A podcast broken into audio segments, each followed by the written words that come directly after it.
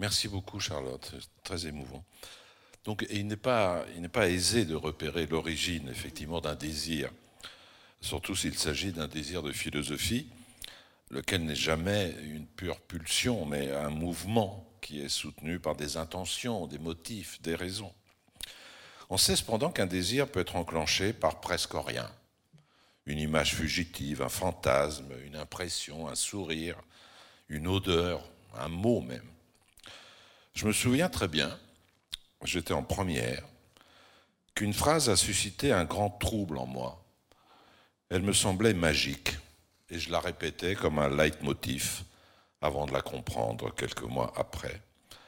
C'était une phrase de Sartre, tirée de Saint-Genet, comédien et martyr. Je ne connaissais rien à Sartre, évidemment. J'avais acheté L'être et le néant, mais juste pour le tenir sous le bras au lycée et faire le malin devant les filles. J'étais même un novice question lecture. Depuis un an ou deux seulement, j'avais commencé à lire les romans italiens, Moravia, Pavese, Malaparte, les chants de Léopardi, puis Dostoïevski, Camus, Sartre, les mots, les mains sales, la putain respectueuse qu'on écrivait avec un P et un point, et puis les chemins de la liberté. Et justement, Saint-Genet, comédien et martyr. Alors, la phrase dont je parlais, la voici. L'important n'est pas ce qu'on a fait de nous, mais ce qu'on fait, nous, de ce qu'on a fait de nous. J'ai perçu tout de suite là comme un appel, pas une vocation, un appel, juste un appel qui me disait, fais en sorte que quand tu seras grand, tu puisses écrire des phrases semblables. Qu'avait-on fait de moi jusque-là? L'absence de travail, les conditions économiques difficiles avaient contraint mes parents à émigrer en France.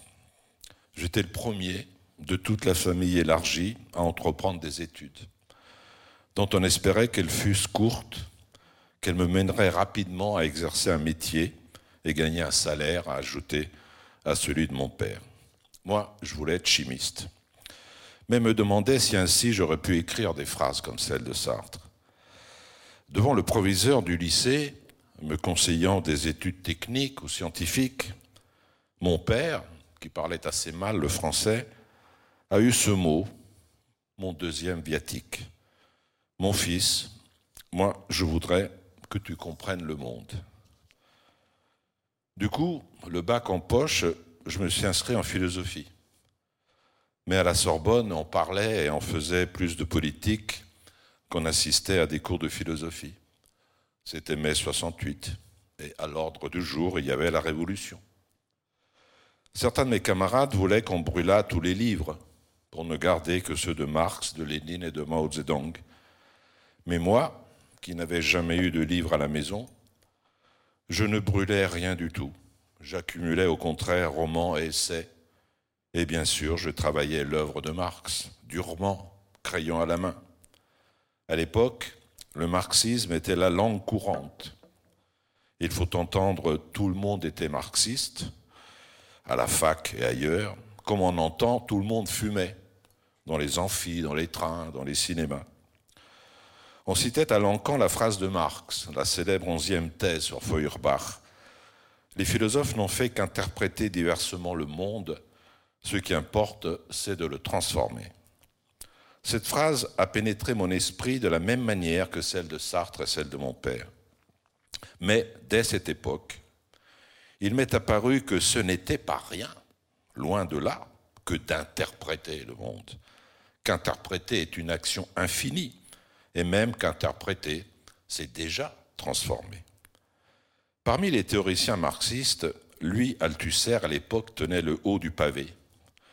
Moi, je n'appréciais pas du tout la critique qu'il faisait de l'historicisme d'Antonio Gramsci. De façon un peu présomptueuse, j'étais certain qu'il n'avait lu qu'une faible partie de l'œuvre de Gramsci, encore très partiellement traduite. Je connaissais le portrait de Gramsci, moi, depuis mon enfance.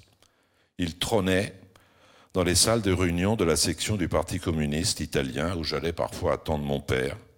Et je savais que c'était un grand, parce qu'en Italie, plein de places et de rues portent son nom. J'ai alors lu à peu près tout ce que Gramsci avait écrit, en prison, où, les fascistes l'ont mis et l'ont fait mourir, et avant la prison. Aussi l'idée, dans laquelle j'ai impliqué mon ami Dominique Risoni, est venue naturellement. Il faut écrire un livre sur Gramsci. Ce fut difficile à faire, très facile à publier. Nous n'avons écrit qu'une seule lettre à un éditeur, avons fait une seule visite à Marie-Antonietta Machoc et au philosophe François Châtelet, qui ont accepté de rédiger une préface. Le livre a eu un joli succès, je dois dire, au point que certains journaux pouvaient titrer Le siècle sera Gramscien. Mais passons. Dominique et moi, qui étions encore étudiants, avons été sollicités pour écrire ci et là des articles, dont un dans les tomes modernes que j'ai retrouvé récemment et auquel, à l'époque j'écrivais en marxien, je n'ai strictement rien compris. Dès ce moment-là, j'ai commencé à collaborer à un journal, à la fondation duquel mon frère Claude qui en a dessiné les logos, avait participé. Libération.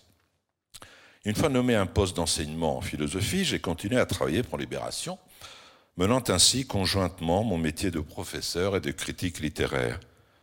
Plus de 40 ans après, je n'enseigne plus, mais écris encore dans ce qu'on considère être le journal de Sartre, de Serge Julie et le mien. Dès le début, ce choix m'est apparu comme une manière de faire, moi, ce qu'on avait fait de moi.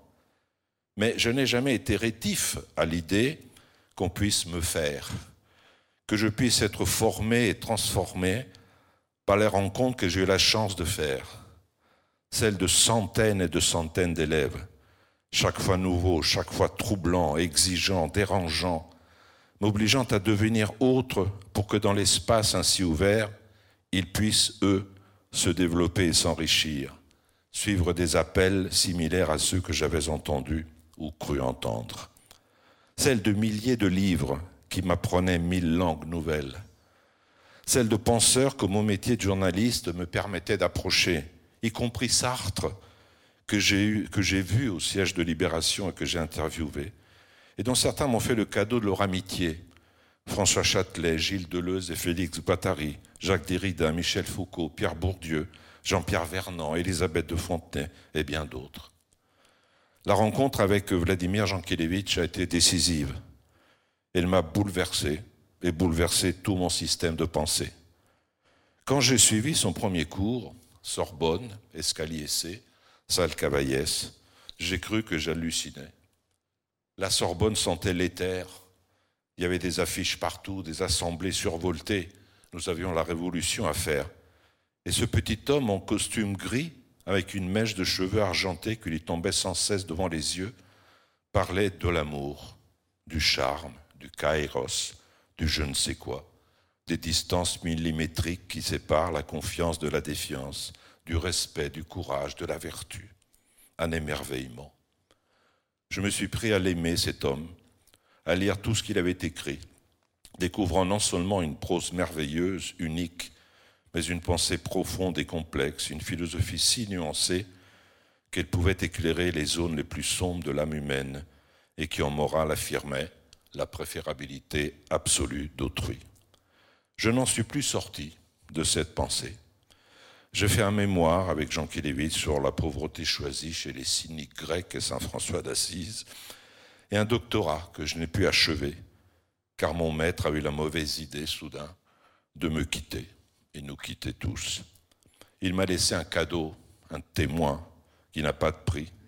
Il m'a dédié le je ne sais quoi et le presque rien. Aussi, d'une façon inopinée, par l'attrait de quelques phrases, le désir de philosophie n'a fait que rebondir et s'accroître, comme il sied à tout désir qui, désirant ce qu'il n'a pas, est toujours en cours, en course, jamais rassasié, comme cet Eros cheminot dont parle Platon dans le banquet. Mais je, crois, mais je crois qu'il ne suffit pas de dire que le désir de philosophie est sans fin, parce que la philosophie étant plus recherche que possession, est elle-même désir infini. Le désir de philosophie est infini comme est infinie la construction du monde, la construction conceptuelle du monde réel et la construction réelle du monde conceptuel. Deleuze n'avait pas tort lorsqu'il disait que la philosophie est une usine à fabriquer des concepts. Je dirais qu'elle est comme une tentative d'élaborer une géométrie fractale capable de périmétrer même les nuages. Chaque livre que j'ai lu, chaque auteur que j'ai travaillé, chaque cours que j'ai suivi, chaque dialogue avec les élèves dans les centaines de ceux que j'ai donnés était pour moi un moyen d'avancer centimètre par centimètre et de peaufiner ce travail d'arpentage du monde. Que l'on songe à ce que le psychologue Jean Piaget et d'autres nous ont appris sur la manière dont l'enfant vient au monde et doit faire que le monde vienne à lui, en construisant chaque objet dont il est composé et empli. Travail titanesque et quasiment imperceptible, comme sont titanesques et invisibles les millions de connexions neuronales qui se constituent dès lors, par lequel le bébé, associant sensation et perception vagues, une tonalité vocale, un chatouillis, une odeur, un contraste de luminosité, un contact épidermique, une différence de chaleur, de teneur, de rugosité, de mollesse, construit chaque objet selon une structure dissipative, évanescente, qui peu à peu se stabilise et devient imprimis visage de la mer, objet transitionnel, girafe Sophie, tétine, cube coloré, etc., etc. Cela peut paraître bizarre, mais pour moi, le désir de philosophie demeure constamment vif parce que la philosophie, ses textes canoniques, ses auteurs, ses théories, ses concepts font un peu le même travail que l'enfant. Elle construit le monde pan par pan, objet par objet, non pas en les faisant advenir, venir à l'être, je ne suis pas idéaliste à ce point, mais venir au sens, venir à la signification. Ainsi, de même que le bébé construit le visage de sa mère, ses propres mains, son doudou, la girafe qui fait coin-coin, et puis tout le monde, de même, le désir de philosophie pousse-t-il à construire l'histoire, le temps, la vérité, le bien, l'état, la raison, le langage, autrui, la responsabilité, le travail, la technique, etc., etc. À ceci près, cependant, que la construction de la girafe a une fin, au sens où une fois construite, elle est construite, si bien qu'il suffit à l'adulte de s'en souvenir parfois pour s'émouvoir, alors que celle de la vérité, de la justice ou du temps n'en a pas, parce qu'ils sont comme l'eau qui se dérobe à la prise de la main, au concept, et se révèlent toujours autres que ce que l'on croyait, autrement dit, se déconstruisent et se reconstruisent sans cesse, sont sans cesse en reprise, au point que l'essentiel de ce qu'ils sont se trouve toujours dans ce qui n'a pas encore été dit, selon une dynamique qui est exactement celle du désir, visant toujours un autre objet, un objet autre. Ce propos, s'il n'est pas totalement faux, me semble encore plus d'actualité aujourd'hui, où le monde devient une sorte d'immonde, semble fuir de toutes parts aux raies conceptuels construits pour en rendre raison, et où la société se liquéfie au point de perdre tout élément solide qui en faisait justement une société, une union dynamique entre associés, une association vouée contradictoirement à l'édification du bien pour tous. Cela pourrait-il désespérer le désir de philosophie? Je crois au contraire qu'il ne peut que l'exciter. Prenons deux problèmes, presque au hasard. L'une qui met en cause le devenir même de l'humain, l'autre le statut de l'individu citoyen. Est-ce que confronté à des événements particulièrement frappants parce que visibles, réchauffement climatique, incendies gigantesques, typhons inhabituels, côtes mangées par la montée des niveaux de la mer, disparition d'espèces animales ou végétales, pandémie inconnue, les démocraties libérales seront capables de modifier leurs fondements politiques, économiques, éthiques, pour enfin donner force à une éthique du moins, intégrant décroissance, dépotentialisation, sobriété, juste mesure. Est-ce que démocratie et néolibéralisme, conjuguant liberté d'entreprendre, concurrence, inégalité, consommation sans limite, profit gigantesque pour quelques-uns et misère pour la grande masse, sont vraiment compatibles avec les nécessités de l'écologie et sont-ils sur le point d'échouer définitivement à construire des sociétés vivables dans le présent et le futur? Comment pourrait être géré le legs empoisonné de leur passé proche et lointain, à savoir les intraitables déchets nucléaires et les quelques 300 millions de tonnes de déchets plastiques que les cumuls de non-décision à tous les niveaux ont laissé s'accumuler chaque année dans le monde et qui constituent à eux seuls un monde, un monde souterrain enfoui, une bombe chimique à effet infini, tuant le monde que nous habitons et continuant à tuer pendant des milliers d'années celui des générations à venir.